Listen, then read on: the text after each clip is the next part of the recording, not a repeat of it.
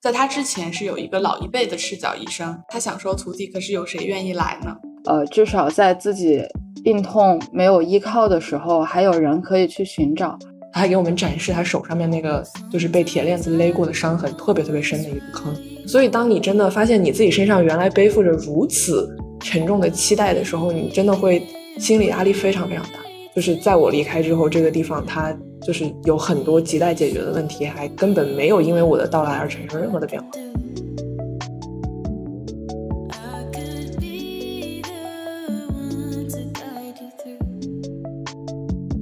Hello，大家好，欢迎来到协和巴拉巴第三十七期。我们这一期的主题是村医。我是昨天吼太多，今天声音嘶哑的大白鹅。我是考试中疯狂打哈欠的 Coffee。我是短暂的考完正在疯狂的补觉的叔叔。我是正在吃小笼包的 Stella。耶！哦，感觉 Stella 是我们几个人里面听上去最开心的一个。这 这。我们这一期要要先备注一下，因为考职业医的原因，所以小宁和小怂这一期短暂的呃没有上线，然后后面的话他们还是会继续加入到我们电台的每一期的录制中。然后在上一期我们邀请到了小葵进行了一场跨专业的对话，聊到了结尾的时候呢，我们 Q 到了一个村医的问题。当但当时因为节目时长的原因，所以也没有继续再聊下去，有一些犹未尽的感觉。所以今天呢，我们很开心能够邀请到小葵返场，然后我们聊一聊之前那一期没有聊完的村医的问题。嗯，欢迎小葵，欢迎小葵，Hello，大家好，我是有点乐乐不分的小葵。哎，我也是乐乐不分，完了。其实我刚刚没有听清小葵说的是什么什么不分。那我感觉是呃，我们就是包邮区那边都有这个问题，就是乐乐不分。我经常被我的我的北方室友嘲笑。我感觉鹅还好榴榴莲就榴莲这样。榴莲榴莲牛奶。对，什么？榴榴榴莲，完了，榴莲牛奶。那其实我还是比较好奇小葵的，因为小葵他不是学医的嘛。那在小葵的认知里面，就是除了平时可以接触到的医生之外，还有哪些医生群体呢？嗯，我好像就有只能接触到，就是平时生病了，所以去医院里面看医生，然后接触到医生。还有就是跟你们一样的在读医的。就是预备医医学生，对对对，哦，好的。然后就是因为我们之前其实是也在有聊到过，就是呃，像协和，我们之前会有一些社会实践活动，嗯，然后就会有，比如说去啊社区、去基层，然后或者还有的话是去乡村，然后去做一些就是医疗调研吧，相当于是，嗯，所以当时的话，我们其实是会接触接触到一些不一样的医生群体。啊，不再是大医院的医生，而是一些村医，比如啊，其实就是还是会有一些比较有趣的故事分享。然后其实比较有趣的就是当时我去参加的我们那个社会实践叫做白衣香露，嗯，然后我是和 Stella 一起去的，对，没错，我们两个当时是因为那个社会实践而变熟的，对，因为叔叔之后已经很久了，对，其实已经很久了，大概。四四四年四五年前可能遥远，就是还在学一些非常基础的课程的时候，那个时候应该还在学高等数学和生物化学，我觉得是 对那个时候就是跟高中刚毕业的小朋友没有什么区别。我记得应该是大学一年级的暑假去的吧。嗯，是的，其实对医学没有什么认知。然后，但是我觉得就是去那个实践以后，还是有非常多的震撼。因为就是虽然呃，我老家也是大概在农村吧，但是跟呃当时去实践的那个地方还是差别非常的大。就是明显感觉那边的一些生活实际生活的情况超乎了我的想象。就我之前一直以为我们去那边的一个什么乡村卫生站，就是类似于。我之前接触接触到那种街道卫生所，但是我发现完全不是这样子，就是那边的这个设施，就它其实是呃比较比较比较差的。然后它可能就是比如说做一个 B 超也需要周末，然后可能要开两三个小时的车开到县里面再去做。所以这个乡村的话，可能是真正意义上的一个。呃，乡村吧。就我们当时去的是香格里拉那边，然后香格里拉一个山山里，然后就是它就是相对来说，因为地理原因，就是相对比较封闭，然后山路也非常的不好走，然后路也不是很通，所以就是山里的人，大山里的人去求医就非常的不方便。就是他从他的村子里，然后走去卫生站，就是需要，嗯，当时的那个卫生站的老师就跟我们说，可能需要早上很早很早就出发，然后下午才能到。我印象中是。对，就好像当时是给我特别震撼的是，呃，他应该是一个赤脚医生吧？其实我也不太清楚他是，但是反正他负责了，就是大概直径范围内二十公里的一个，呃，就是住在这一圈里面的人的医疗保障。嗯，但是。所以，而且那边因为交通工具也比较难，所以有可能有时候就需要他就是自己步行去，呃，去给家中的一些生病的人去看病。而且就是当地的人，他可能不到病的非常重的时候，他是不会随便来求医问药的。呃，然后能够提供的医疗支持其实也相当的有限。我就记得当时跟着他，呃，去一户人家家里，其实那边的那个老奶奶感觉是已经病了很久了，就是卧床，然后可能呃身体不舒服很久了。但是因为这个医疗资源呢比较困难，或者说是他们觉得。呃，平时不舒服忍一忍也就可以过去了，所以，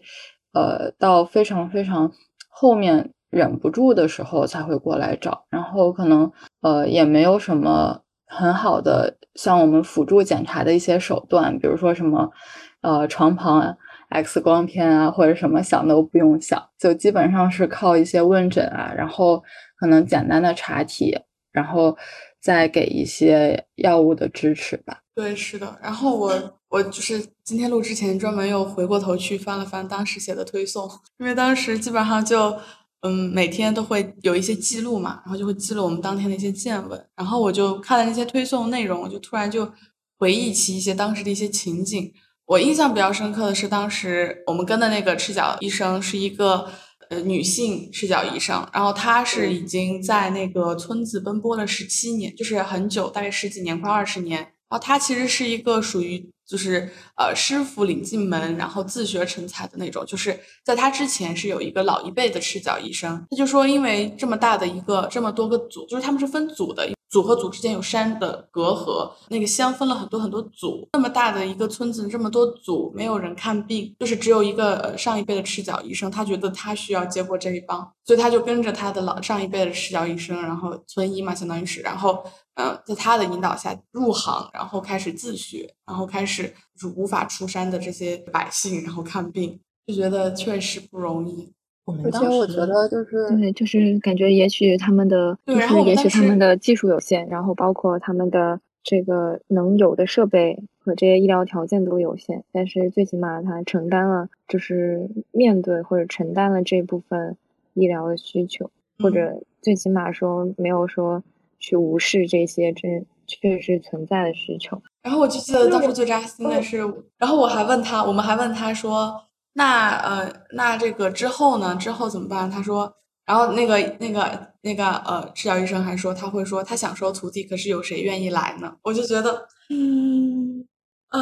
嗯，对，而且我觉得就是在我就是当时我可能想法非常的怎么说呢？就是有点单纯吧。然后在我就是进了临床以后，我觉得我的想法改变很多。就是当时我会觉得，呃，就。这样做，因为那边他呃，作为一个赤脚医生，他可能提供的呃医疗就就是医医疗的一个资源也是比较有限的，就他可能只能开一些比较常规的药，然后安抚一下患者的一个心情，然后就是告甚至告慰一下他的。家属。但是我当时会觉得，就是这些药的它的作用非常的有限，嗯，但是其实后来我进了临床以后，我觉得就是嗯，它本身的一个存在就是一个非常安慰人心的一个作用，就会让他们觉得，呃，至少在自己病痛没有依靠的时候，还有人可以去寻找，然后。可以去寻求他的一个安慰，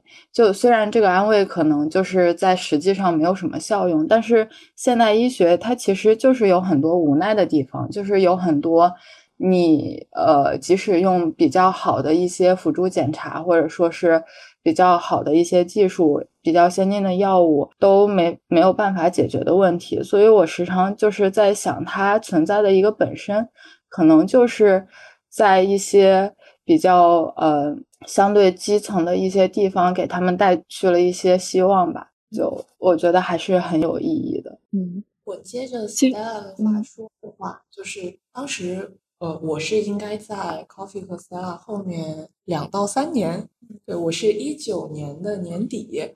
嗯，寒假的时候，然后参加的那个百亿项路的项目。然后当时呃，我们是去的安徽的一个县。然后那个县情况可能跟香格里拉的不是特别一样，那个县它是一个医联体建设示范点，就是它的那个呃分级诊疗的制度相对来说建设的比较完善，所以可能呃我们我们当时是直接去到了他们一个镇上的那个乡镇卫生院，对，那个乡镇卫生院好像已经是一个二级医院了，就是。还还还挺挺好的，建的。对我们是直接在那个医院旁边住下了，然后整个支队就是呃住在旁边的一个浴场里面，就是一楼在洗脚，然后二楼住着我们。啊，我们就是每天早上起来，然后就穿上白大褂去那个卫生院里面，然后呃就是调研什么的，然后呃晚上回去。就是呃因为他的那个分级诊疗制度建设的相对比较完善，所以我们其实接触到村医是通过。就是乡镇卫生院的这些医生，他呃在进行一些工位相关的工作的时候，他会带我们去到周围他们所负责的这个区域的呃村里面去各个村卫生室，然后和这个村卫生室的村医一起嗯去进行一些这个呃工位的健康管理工作。然后是，所以我们其实接触到村医的时候，就是可能没有刚刚 Coffee 和 Stella 提到的那么呃怎么说。那么窘迫吧，就是呃，对，相对来说是一个呃比较呃成规模的状态，但还是呃怎么说，在走访的过程中，觉得还是有很多很很有感触的地方。就是我刚刚也一直坐在旁边翻我们当时发的推送，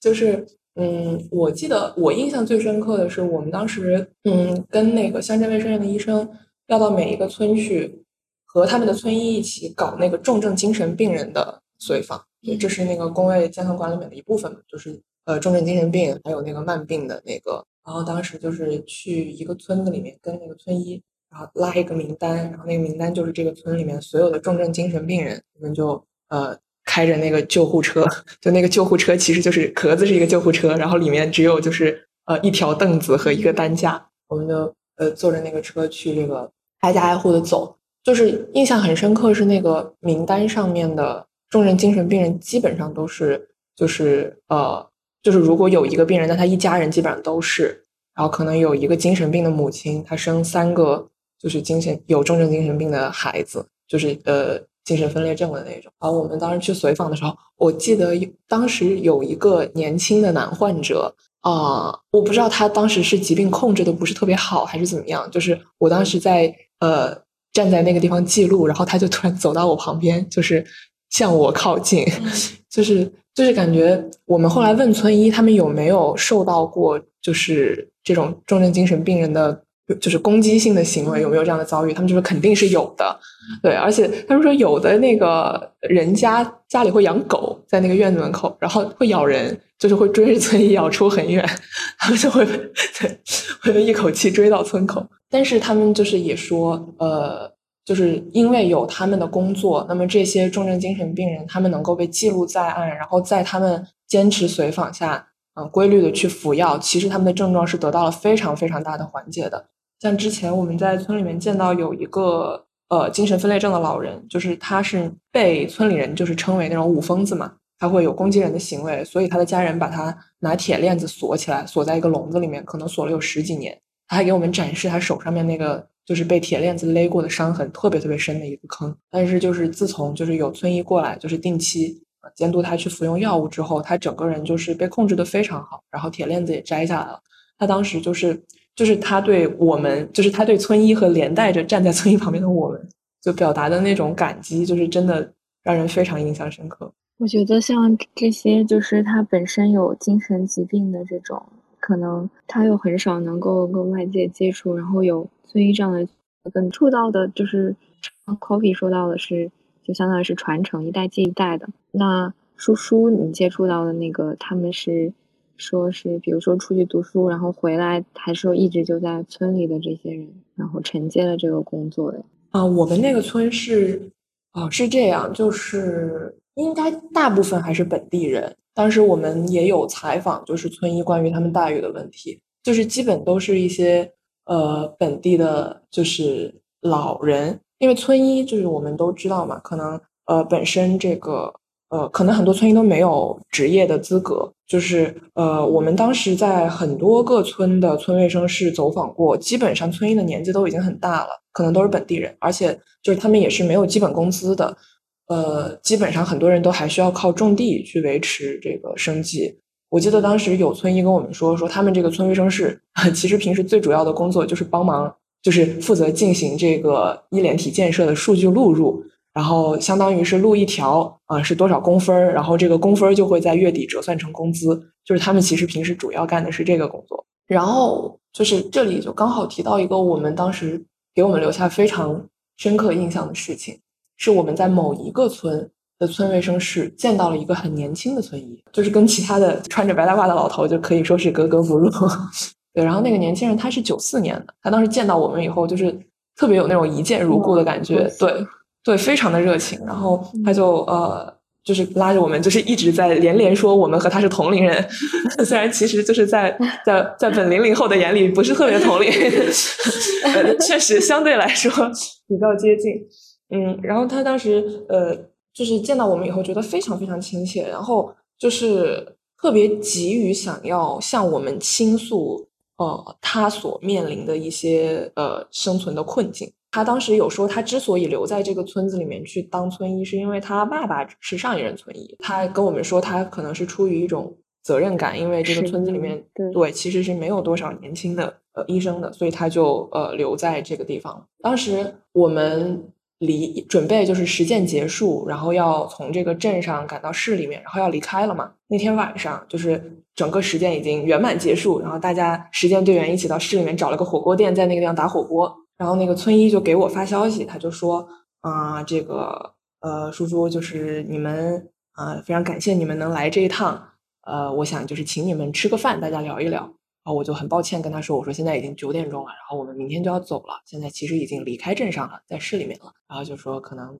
没有办法吃这个饭。他知道以后，就是大概半个小时之后，我再从火锅桌上就是拿起我的手机，发现他跟我打电话说他已经到市里面了。就是他一口气开车开了半个多小时，说他已经到市里面了，问我们在哪个地方，他要来找我们。我们当时就是非常的惶恐，然后我就赶紧和那个支队长还有另外一个同学，我们就三个人一起跑下去。”然后他就把车停在那个我们住的酒店门口，我们就跑过去。然后他就从后备箱里面提出来了满满一箱，就是那个我记得是樱桃，还有一箱桃子，然后就是塞给我们，然后说给我们带了一些水果，然后想要跟我们聊，就是特地驱车半个多小时过来。然后我们就在车里面就是听他讲，就是他就是他觉得嗯，就是他就他当时应该是主要在聊村医的待遇问题。对，然后说到待遇问题，其实我记得我们当时去。呃，香格里拉那边的话，也有问到过我们的那个老那个村医老师，说他呃的待遇是怎么样的？因为其实他们就是会自己背药，因为他们是要从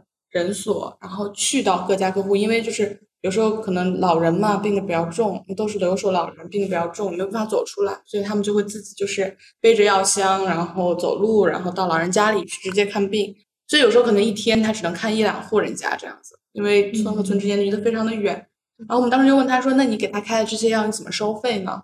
然后他就说：“呃，他说就是药费不急着收，因为就是钱。他当时说一句特别印象深刻的话，他说在我们这里啊，钱特别难搞。然后他就就是他说他的药费会不会立刻收，他会看到有了效果之后才会去找他们收药费，然后他只会先会把诊费收了，然后他们每个月的待遇其实可能就是当时啊，我不知道现在怎么样，反正当时的话可能每个月待遇，啊方便说吗？我觉得，呃反正不高啊，然后嗯嗯，然后就就可能没有鹅稿，就是可能还没有我们就是。扎这路过的鹅，就他们可能每个月只有六百块钱，然后可能就是收的钱就是每天的诊费，嗯，然后呃就会觉得说，确实基层那边是需要一定的支持和力度倾斜的，啊，但他也说就是最近就是就是当时我们是一七年去的嘛，然后他说过一七年前后这段时间其实已经有很大的改善了，而且当时会有一些就是呃村啊市啊，就上更上一级的这个地这个单位的人会下来给他们进行一些培训，嗯然后和一些呃急救的措施的这个急救的处理措施，嗯，他当时就会觉得说自己也会相对安心一点，嗯然后有一些无法立刻自己无法解决的事情，也会呼下面的救护车上来。我们当时就是我们去的那个镇上，基本上村医，当然可能是因为我们是去调研的，所以说的比较好听。就是村医他们说，基本上给那些村上的慢病病人啊、精神病患者啊开的这个药，基本上医保是覆盖的，是新农合吧还是什么？嗯对，所以他们可能村医本身，呃，在这个药费方面好像没有特别大的负担。但是我们当时也是发现，这个用药的选择就是是很有限的。就是我们去走访的很多呃人家，他可能有一些相对比较严重的慢性病，呃，但是你去问他平时在吃什么药，然后他给你提过来一个塑料袋儿，里面是一些 VC 银翘片之类的东西。就是其实感觉村医能做的事情还是非常有限的。然后就是回到我刚刚说的那个来找我们的同龄人医生那个事情，他他当时主要就是讲，就是他说就是村卫生室实在是招不来人，因为这个就是待遇确实是非常差。我觉得他当时就是很愤愤的说，呃，就是大家还不如去当兽医，当兽医的收入比当村医高多了。然后为什么我对这件事情记得特别深，就是就是当时从他车上下来，我觉得非常难受，因为他之所以跑这么远来找我们，是因为他觉得我们是从北京来的，就是他一直反复说你们是从北京来的，他说你们是从北京来的，从清华大学来的，对，就是我们当时包括不只是他去其他就是任何村卫生室啊，去就是呃各种地方调研的时候，只要那个卫生院院长一一一跟对方介绍说啊这是清华大学来的某老师和这个某某学院的学生，大家都会特别的恭敬，就是非常的热情。然后就是，我就觉得我们不像是去调研的，我们像是去视察的，然后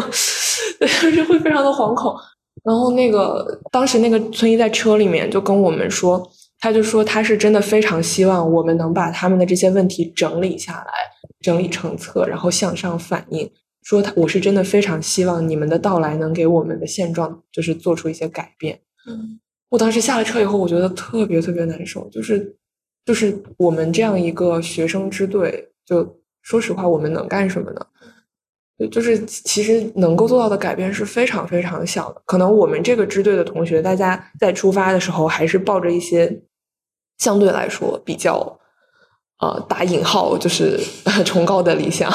对，是抱着这样的目的踏上了实践之路。但可能之前在其他的一些实践项目里，就说白了，大家都是大学生嘛，无非就是想出来见见世面、转一转而已。所以，当你真的发现你自己身上原来背负着如此沉重的期待的时候，你真的会心理压力非常非常大。我当时从车上下来，我觉得特别想哭，就是我只是来这里待了七天，然后给大家添了特别特别多的麻烦，然后见了一圈世面，我回去了。但是可能就是在我离开之后，这个地方它就是有很多亟待解决的问题，还根本没有因为我的到来而产生任何的变化。嗯其实是一个非常令人难以接受的事情。其实我觉得，就是叔叔心理压力，其实来自于，就是我能感受到的这个年轻人本身对于他他他对于这个乡村发展的焦虑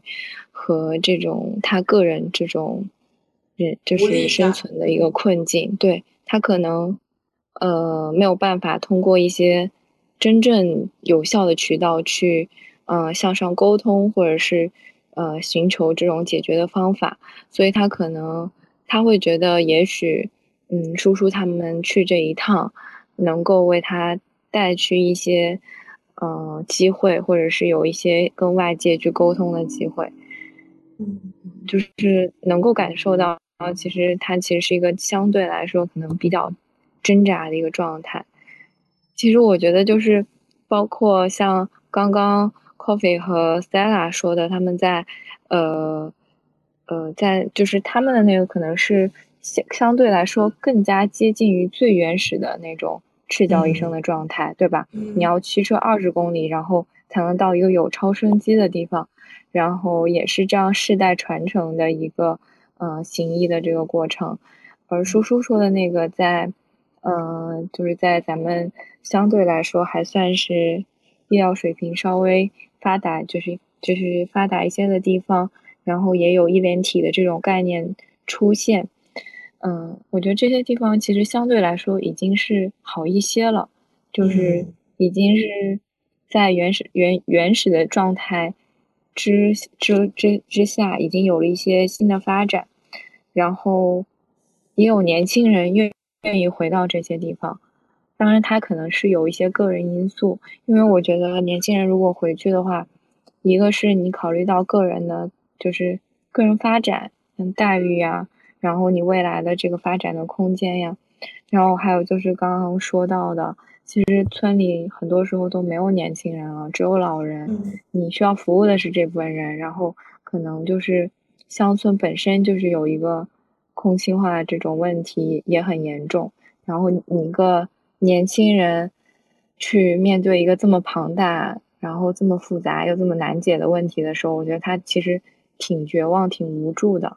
嗯嗯。然后我刚听叔叔还有 Stella 他们说自己的。村医的经历的时候，就是我感觉，就是其实村医能够帮助到的患者的，呃，这个程度其实还挺不一样的。就好像对精神病和慢性病的患者是可能会有一些帮助，但是刚刚也有听到说，就是大部分时候他们可能还是一个心理安慰。所以我就想问，这个就是村医能做到多少？是一般受限制于什么呢？然后就是在这个病的类型上面，哪一些可能村医是有帮助的，哪一些村医可能只能提供安慰？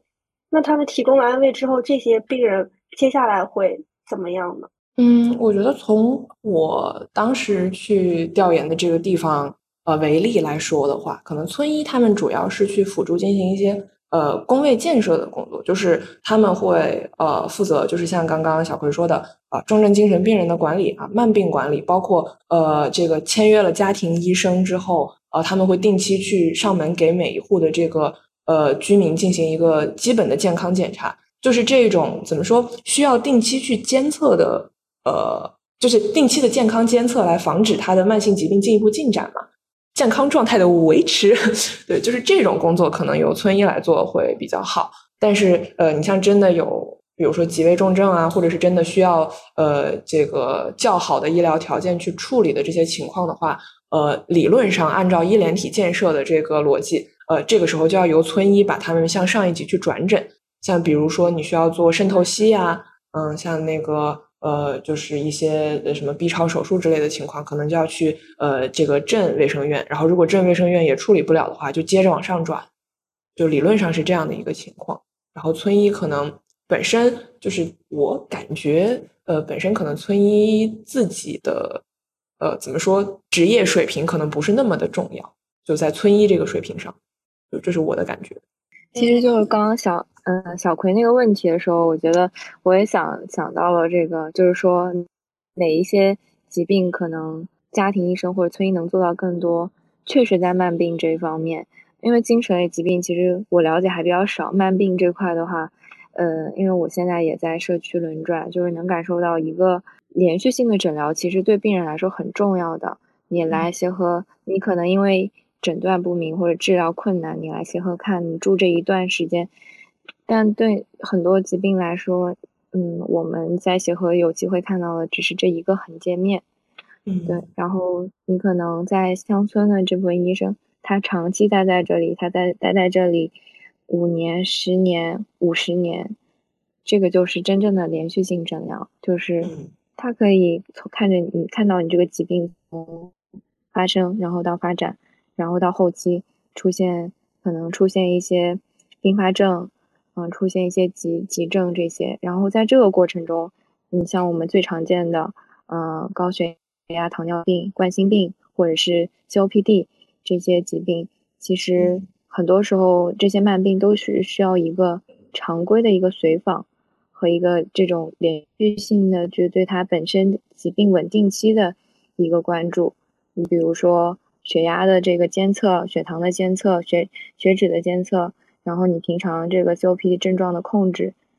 就是我们说一个简单的，你血糖如果这个五百天都控制好了，和你这个五百天控制不好的的人，他可能这个之后出现并发症的概率是不一样的。所以你前期长长期长期的一个优质的管理肯定是更好的。所以从这种角度来看，就是其实更多的就是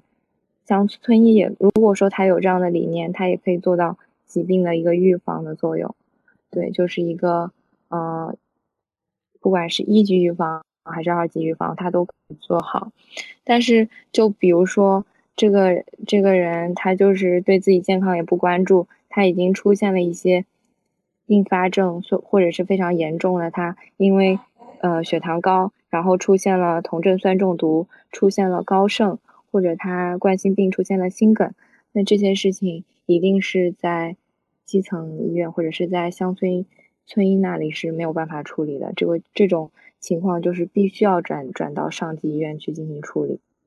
然后我印象挺深的，其实是昨天嘛，就昨天是。前天前天周五的时候，我当时在社区有一个呃腿上被瓷砖就是划了一拉了一个大口子，还挺特别深其实。然后你已经看见它那个呃前面的这个肌肉，就是已经能看到一个是皮肤，然后到皮下，然后到肌肉外面的这个这一层筋膜，然后到它的这个肌肉，你都看见它被拉拉断了。他那边在装修，我这边开始装修了。然后当时我就很惊讶，就是那个老师就给他打了破伤风之后呢，给他每一层就是分开的进行缝合，然后清创缝合。因为之前我遇到过这种情况，当时就建议他直接转诊了，所以我很惊讶，那个老师当时就自己处理了。我就问了他，我说，一般在我们就是。规范的情况下，什么样的情况是，嗯，可以留在手里自己处理？什么样的情况会转介上级？因为那个老老师他其实是整个社区就全科里面资历比最深的一个，他就是说，嗯，你觉得你可以搞定的时候，你就放在手里处理。对，好酷。对，但是因为就是我在我的概念里，我前面遇到的可能遇到了，我在这段时间遇到了五个病人。他们都被转走了，因为这样的外伤。但是就这样很重的时候，他留在手里处理了。对，所以其实还是涉及有有很多时候，我们仍然要考虑，就是，嗯，乡村医生他本身个人的专业技能其实也是很重要的一方面。就是乡乡村就是基层诊疗的建立，还是需要有这样有拥有专业技能的人在，这样才能建立起来。对我印象挺深，他那句话的，因为那个病人，嗯，说实话，他，你因为给他处理了，他不用说再再去转到上一级，然后再去折腾，你就在在就近就能为他提供这样的诊疗，对病人本身也是一个便利，嗯，当然就是要保证医疗安全的情况下，嗯。但是我刚刚其实我的思维在白鹅提到那个就是糖尿病的时候，我就已经奔逸了很远，就是 就是因为我就想到当时我们在乡镇卫生院的时候，就是有一些那个血糖控制的不是特别好的那种糖尿病病人，他不是会有那个糖尿病足嘛，就是他的下肢可能会有就是会溃烂，然后那是我第一次知道康复新液是用什么东西做的，就是因为。因为 对，因为有现在可以友情提问一下，大家知道康复新液是用什么做的吗？对，就是我们当时在需要需要我给大家解读一下那个那个。可以啊，可以。我去社区的第一天，然后病人跟我说我要开康复新液，然后我不知道这是个什么东西，打开了我的那个药典进行了检索，然后就看见说康复新液是一个外用的一个中成药，然后呃是一个呃成分是美洲大连干燥虫体提取物。没错，没错，抹点蟑螂汤结束。好的，继续。对，就是我当时非常震撼，当时那个呃，就是主任他说来，我们给这个糖尿病足的患者来换换药，然后他就把那个纱布打开，说我们接下来要对他的这个创面进行一个清洁，然后就要涂上康复新液，然后递给我一个盒子。我看那个上面就是就是刚刚白鹅说那个配料表非常的简洁，就是配料冒号美洲大连提取物。大吃一惊！我记得，呃，当时在这个乡镇卫生院，就是，呃，他们是确实可能会相对来说处理较为复杂的一些情况，但是可能主要，呃，还是一些周围的，呃，老年人，然后可能有一些，呃，慢性的这个健康问题，也会到乡镇卫生院去处理。对，当时村医也跟我们说，就是在医联体建设比较成熟的情况下，患者他可能有一些相对比较复杂的医疗需求。嗯，就是我们在乡镇卫生院，还是呃，总体来说会见到一些呃，就是可能会见到稍微复杂一些的呃这个呃情况，但是总体而言，还是周边的这个老年人他可能有一些慢性的问题，需要到乡镇卫生院来处理啊。包括之前村医也有告诉我们，就是呃，在医联体建设比较成熟的情况下，啊，有这种稍微复杂一点的需求，可能周围的居民他就会直接嗯，就是跑到乡镇卫生院来。然后当时我记得我在眼科门诊，就是见到有很多那个呃泪道狭窄的老年人，就是他他们好像管那个叫风糖眼，就是是就是到秋冬季节的时候，他因为那个泪道狭窄，所以他会迎风流泪，应该是对。然后就是他们每天可能就要疏通几百个泪道，就是拿那个注射器，然后给他往那个泪道里面打生理盐水，特别熟练那个护士老师。然后那个护士老师，就是我在旁边看了一会儿，我觉得非常的胆战心惊，因为那个注射器的针头，就它是真的针头啊，就是很尖。然后那个护士老师打了三个，然后把注射器递给我说：“你试试。”我就连夜离开，就非常的可怕。嗯，然后嗯，感觉就是我我嗯，我想到了一个嗯珍珠明目，没有，就是就是一些我我就刚好想到我，因为我在社区嘛，我们现在遇到这样的老人家，就会给他。什么？一个是玻璃酸钠，是我们比较常知道的，还有一个就很好听的名字叫珍珠明目，嗯，一个外用的，就是也是会防止它，就是可以对症的。嗯，我插播完了。我当时我刚刚在翻我们当时发的推送，就是我刚刚想说，就是其实现在很多乡镇的医疗机构，它建设已经很就是很完善了，就是它可能。就我们当时去的那个乡镇卫生院，它整个楼建的非常好。然后那个呃县是是县里面的某个领导吧，当时非常高兴的带我们去看他们刚刚落成的另一个县医院。就是呃上一期我们聊天的时候，我有提到过那个县医院，哇，你根本看不出它竟然只是一个县医院。我当时一走进去，那个走廊的天花板上就是两排滑轨，然后那个滑轨就是呃上面就是都是那个小车，就是那个导弹。对，然后就是运送那个呃各个就是病房可能刚出来的就检验样本，我猜就是就是那个头顶特别的忙，你一抬头就觉得非常的有未来感。对，但是另一方面，我们就是在对这个楼的先进程度就是啧啧称奇的同时，我们走进了位于四楼的心内科病房，发现一个心内科的病房床头没有心电监护。然后我们老师就觉得非常的诡异，然后当时出来就，哎，就就是感觉可能可能还是存在一些时代的因素，对，可能会有这样的产物，还是嗯，对，可能还有一些发需要需要发展的空间，对，还有改进和进步的空间，对，嗯，对，其实他这个在比较新，是不是因为他们其实已经是镇上面的，就是或者是县里面的医院？是不是如果到村级单位的话，是不是就还是说还是会条件会比较艰苦一点？就是我现在听你们说下来，我就感觉村医就的确很像那个家庭医生的概念嘛，就是他是第一线的，就是最开始去给病人做一些就是呃诊断啊，或者可能会推荐他们就是比如说转诊到更高一级别的医院去，或者是能够自己进行一些监测或者是看护这样。然后我就有想到，嗯，就是之前你们说的那个待遇的问题，就是之前因为我有关注过一些支教嘛，就是刚刚就是听你们说他们要驱车二十公里的时候，我就觉得跟支教是蛮像的，就是因为有的时候它不仅是经济发展的原因，还有他们地理一些因素在，就是他们因为是山区嘛，然后山区里面就是会住人。然后，嗯，你你要让这些小孩去上学，你只能在山里面建学校，否则那些小孩就得走特别多的路，对，然后就所以就是好像有些有些地方，他如果一定要有医生在的话，他可能就只能克服这些困难。但是支教有一点不同的是，我之前有跟一些前辈聊，就是说其实，嗯，给医就是给教师的待遇还是可以的。但是就是因为条件太艰苦了，所以没有人去。然后，所以我也会比较好奇，就是如果对于医生来说的话，他们这个村医到底是是就是他们自己没有行医资格证的一些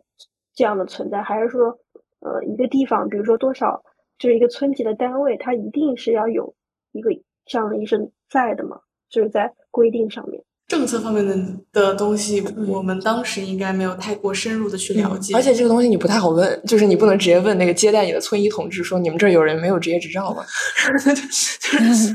但是我觉得其实这个就这个问题本身就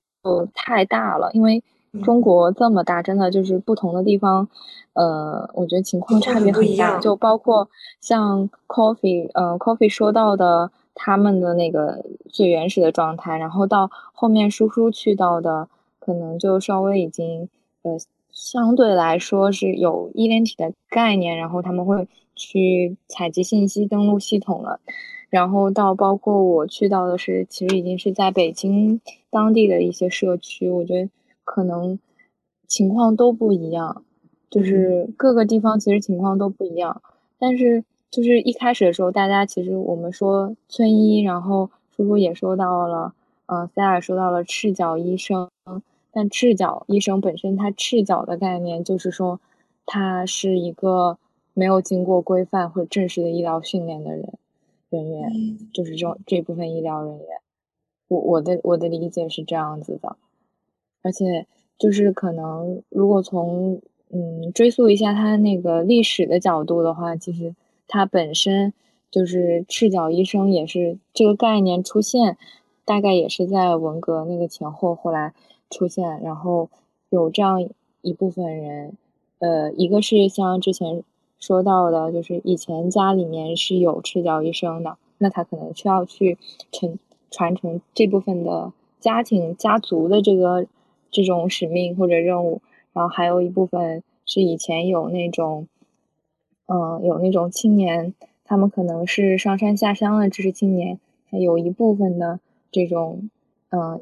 医学的知识，或者是一些毕业了之后，高中毕业对医学医术有一定了解的人，然后那个时候是因为，嗯，没有，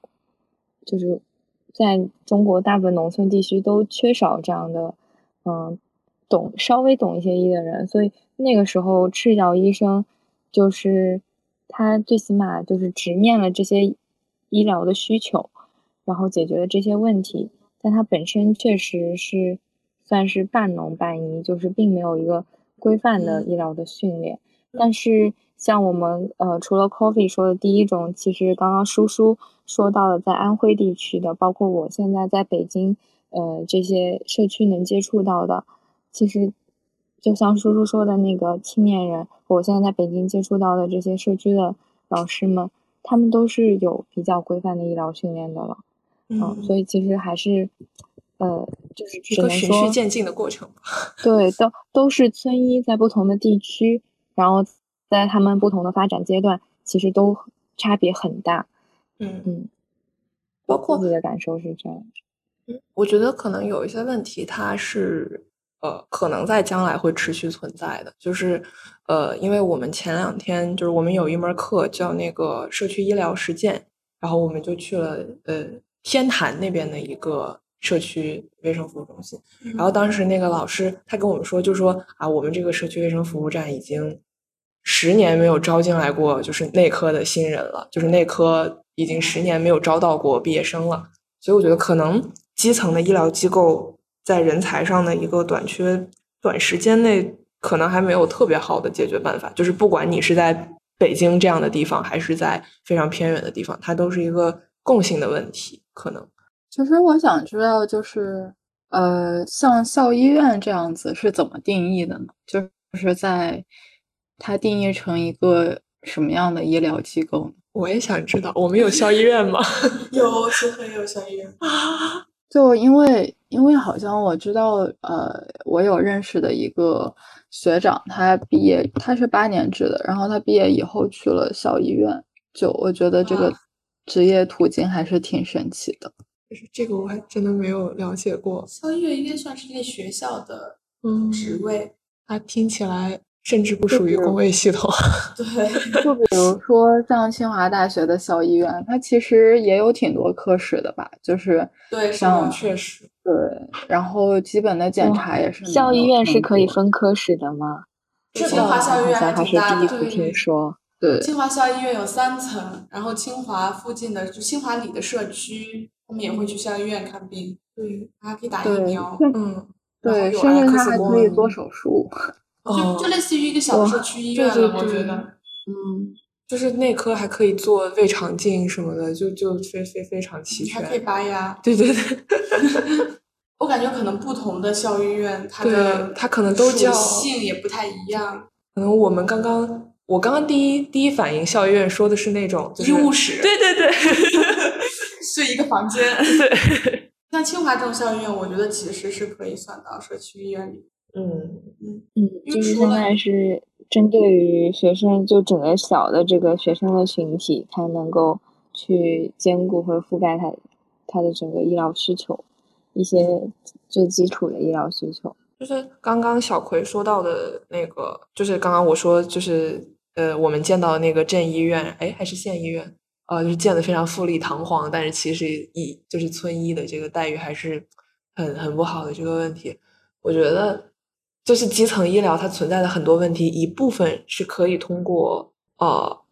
拨款去解决的，还有一部分可能是短期内都暂时不存在解决办法的，所以可能就会有很多这样的现象。嗯，就是它的本质都和就是它的本质都是相似的。然后，但是我想起来一个蛮有意思的事情，就是呃不是特别的有关，但是我就是很想讲。好的呀，就是我们当时在那个镇卫生院，然后那个镇卫生院它是一共有两栋楼。就是一栋是住院楼，一栋是门诊楼吧，应该是对。然后两栋楼它其实差不多是连在一起的。然后它的那个呃食堂，就是它我们实践队队员一般是待在其中一栋楼的三层会议室里，就是一直待在那个地方。但是呃开饭的时候，我们需要到另一栋楼，就是住院楼四楼的食堂里面去。然后这两栋楼的楼顶其实是连着的，然后我们就会从那个三楼呃爬一个楼梯爬到那个。楼的就是天台上去，然后从天台呃楼顶，然后走过一个铁桥，然后就是直接走到另一栋楼的楼顶，然后再爬下去去去食堂，就是很朋克那个感觉，就是那个因为那个镇上也没有其他的高楼，对，然后你站在那个医院的楼顶上，那个院长就特别骄傲的告诉我们说，在我们镇上，医院和学校一定是最豪华的建筑，对，所以你就站在那个四层小楼的楼顶，就可以俯瞰整个镇子。然后那个就是因为那个时候是冬天嘛，然后还有下雪，然后就是晚上你就站在那个楼顶上，然后就只有稀疏的几盏路灯，然后你就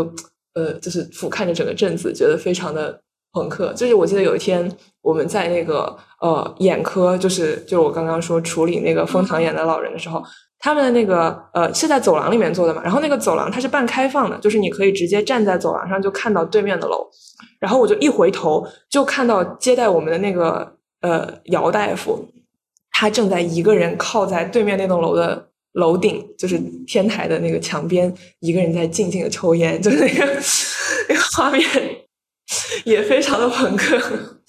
哇，对对，就是我觉得，就是从某种意义上来说，我们当时就是跟这些医生接触的这段时间，我感觉其实在那里当一个乡村医生，就是也挺朋克的，对，就其实也很酷。对，当时那个有一个中医科的爷爷，他是就是因为这个医院搞那个就是现代化建设嘛，就是电那就是病历系统全部电子化了。嗯然后呢，全部电子化以后，那个爷爷他不会不会用，因为他没学过拼音，他不会打字。嗯然后，呃，他就让他八岁的小孙孙在他旁边写作业，然后他要打字，他的小孙孙就过来教他，就他的小孙孙刚好也在学拼音，他也在学拼音，温习了吧？还是对对温习功课了，属于是。就那个场面非常可爱。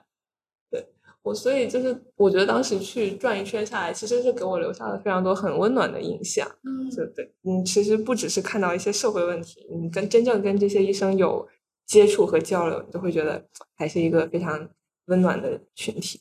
然后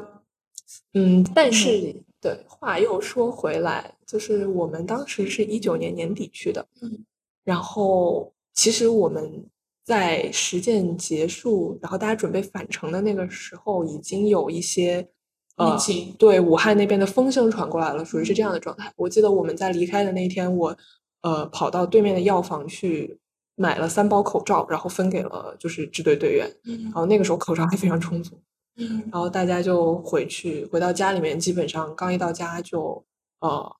过年那会儿疫情就起来了嘛。嗯然后当时那个时候，我们联系的乡镇卫生院的医生还有跟我们有联系，对他有说过，他们那边也有一些疫情，后来就呃不太联系了。所以其实其实三年之后，就是疫情对于当地的呃基层医疗的状况产生了什么样的影响，其实也是一个比较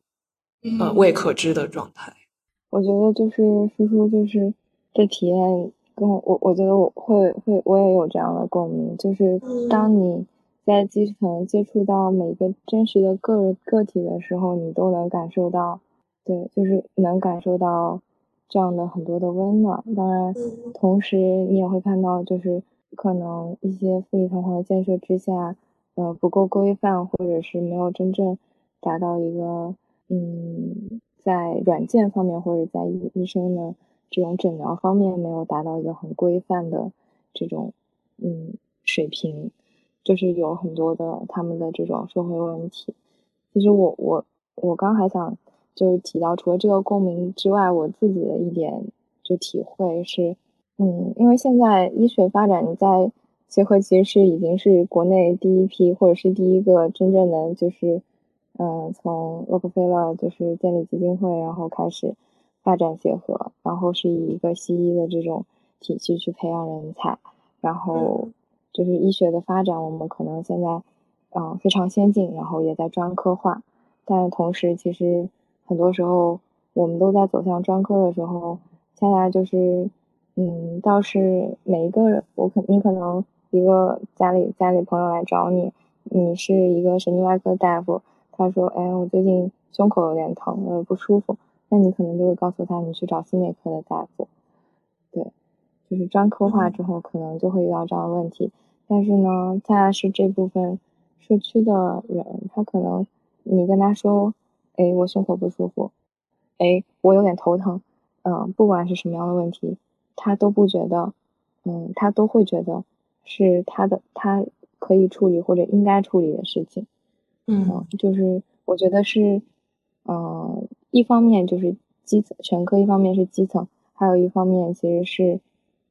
仍然还是一个整合的理念，然后就是还是有一些就在专科走向了一个另一个极端的时候，我们可能可以往回头看的一个一个角视角，就是我们仍然有要有一个更全面的视角，或者是一个全人的理念在里面，就是我我面对的不是疾病，而是这个人。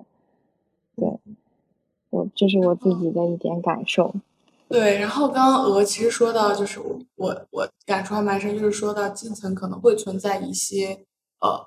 医疗不规范的行为，嗯，但是其实我觉得，然后而且就另外一方面的话，就是现在其实越来越多人人才也不愿意就是再回到基层，嗯，所以就是其实现在我感觉医医院层面在解决试图去解决这个问题的话，就是一些下乡支援任务，嗯就比如说现在的医院很多都会有一些，比如说援藏啊、援疆啊，或者是支援周边的一些呃小城市或者是乡村村镇的一些这样的支援任务。其实我觉得一定程度上去可以去呃改善一部分这样的内容，因为它可以从上面下来为你带去一些比较规范的呃医疗诊疗的这个制度以及治疗的方式，嗯，以及流程化的东西，呃，其实是有一定的改善意义的。因为呃，因为我爸爸妈妈都是医生嘛，然后我爸爸其实就呃援过疆，然后我我妈妈之前还去过苏丹援过苏，哇。对，然后当时苏丹还在内内战，哇，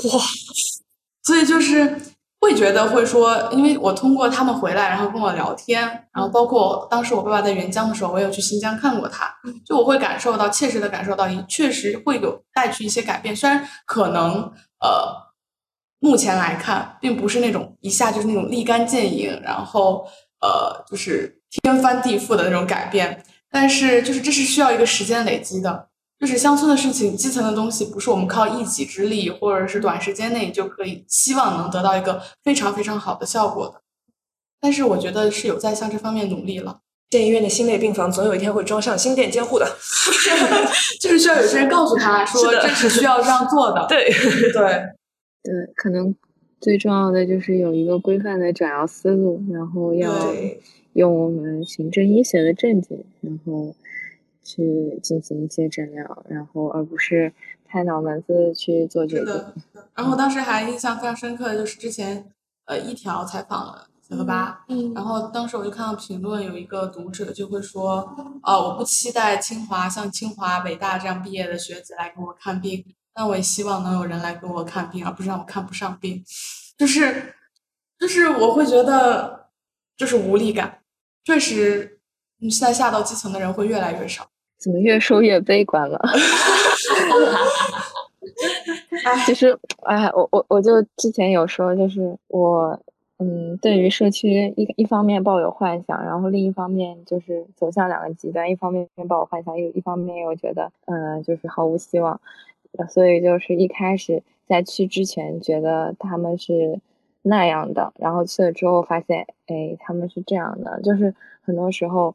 我觉得还是要真正的就是去到实践中，就是去了解他们真实世界的样子。就像 Coffee、像叔叔、像 Stella 和我，可能我们去到不一样的那个那个状态的基层或者是社区或者乡村，我们所看到的其实也都不一样。但是还是要相信，就是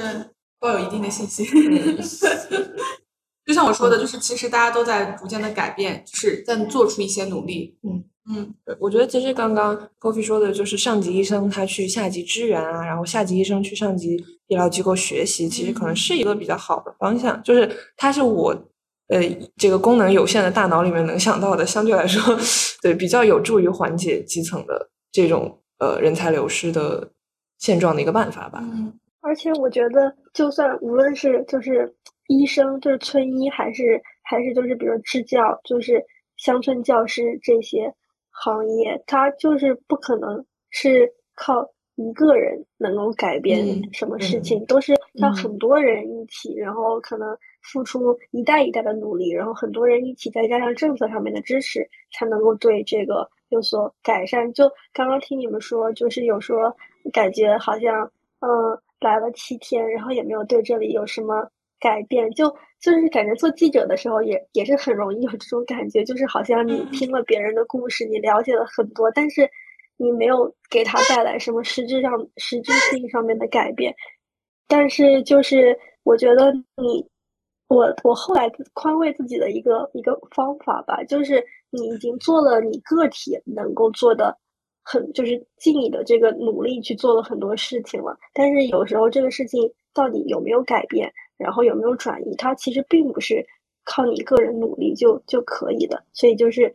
嗯，要很多人大家一起付出，然后加上政策的支持才可以改变。那我自己只要尽我自己的这一份力，我去了解过，然后他可能也，呃，抒发了他的感感情，然后他他得到了一部分慰藉，我觉得就已经很足够了。对，就是不需要太苛责自己。谢谢小葵。我觉得好像就是小葵刚刚说到的，就是，嗯、年轻人看到一些问题，总是觉得有责任或者是想要改变，其实也是一个，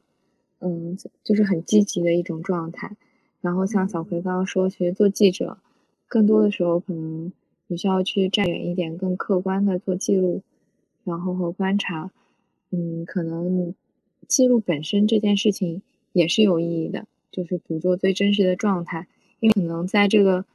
你把这个真实的信息传递出去的过程中，你只是作为记录者或者是传播者这一环，但是他的这个故事有机会让更多的人看到，也许这个事情就就会有发生一些嗯你意想不到的一些嗯后续的一些结果，或者是后续一些新的故事，就是像我们期待的，嗯，比如说像嗯我们今天听到的他们。呃，嗯，各位主播去义诊的这些故事，在被讲述出来的过程中，就是我们可能是没有办法猜想到，我们作为传播者，嗯，会带来怎么样的影响的。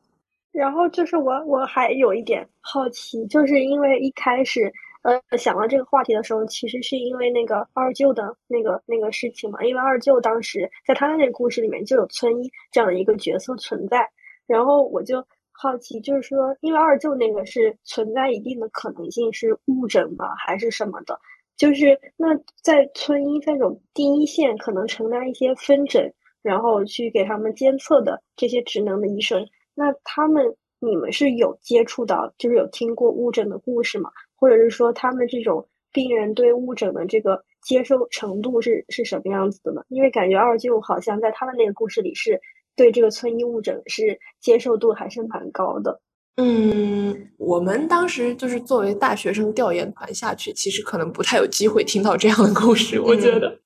尤其是当就是接待你的人是村医的时候，嗯，我觉得我觉得还可能还是看不同地方或者不同年代医患之间关系的那个嗯紧张程度。嗯，而且很如果是一个嗯呃，鹅先说，嗯，就是可能，比如说我前阵子就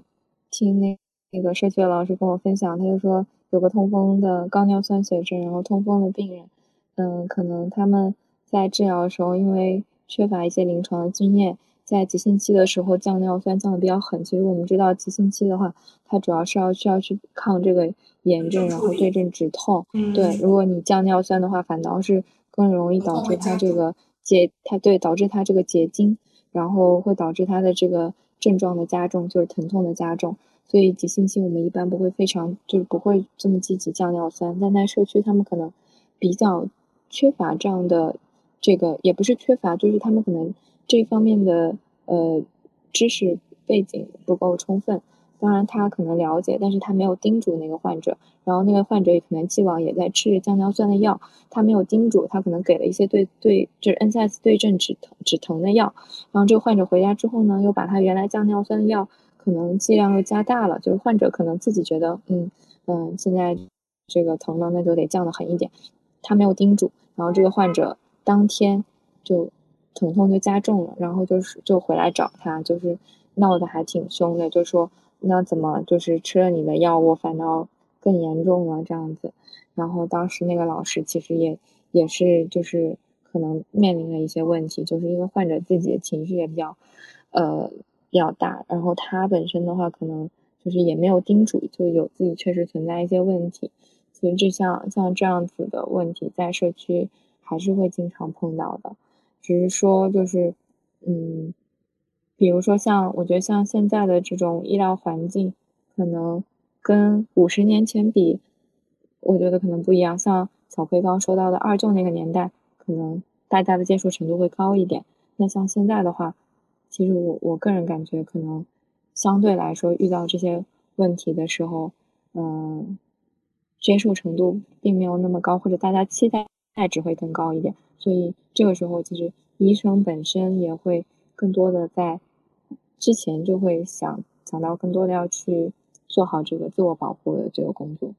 而且我觉得，其实可能像刚刚二舅的那个情景下，在当时的医疗条件下，就是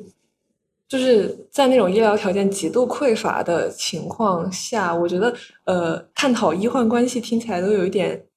有一点遥远，因为对，可能在那种情况下，患者和医生互相都是清楚我们能力有限这样一件事情，但是 just 卖臆测。嗯，我是觉得是随着社会啊是不断的发展，我们的个人需求也不断的提高，可能在那个年代活着才是最重要的。就当生存还没有保障的时候，人不能再就是人不会再去希求有别的东西。今天其实我们聊了关于村医的话题有很多，然后包括大家分享了走访村医的一些呃经历，然后之前义诊的经历，然后也有小葵分享到他之前采访的这个情况。其实，嗯，说说到这里，我们对于基层的这个概念，可能还是需要再进一步的通过真实世界的实践去更多的了解。然后也很开心这期能够邀请到小葵参加，嗯，期待我们下一次再再再再节目再见，然后更多的去了解这样的群体，嗯，了解村医，了解基层，然后了解到这些医生的生活、工作、人生的体验以及他们对于生生命的思考。今天呢，我们节目就到这里，然后欢迎小葵下次再来我们电台。期待下一次再见，拜拜，谢谢，拜拜，加油，拜拜。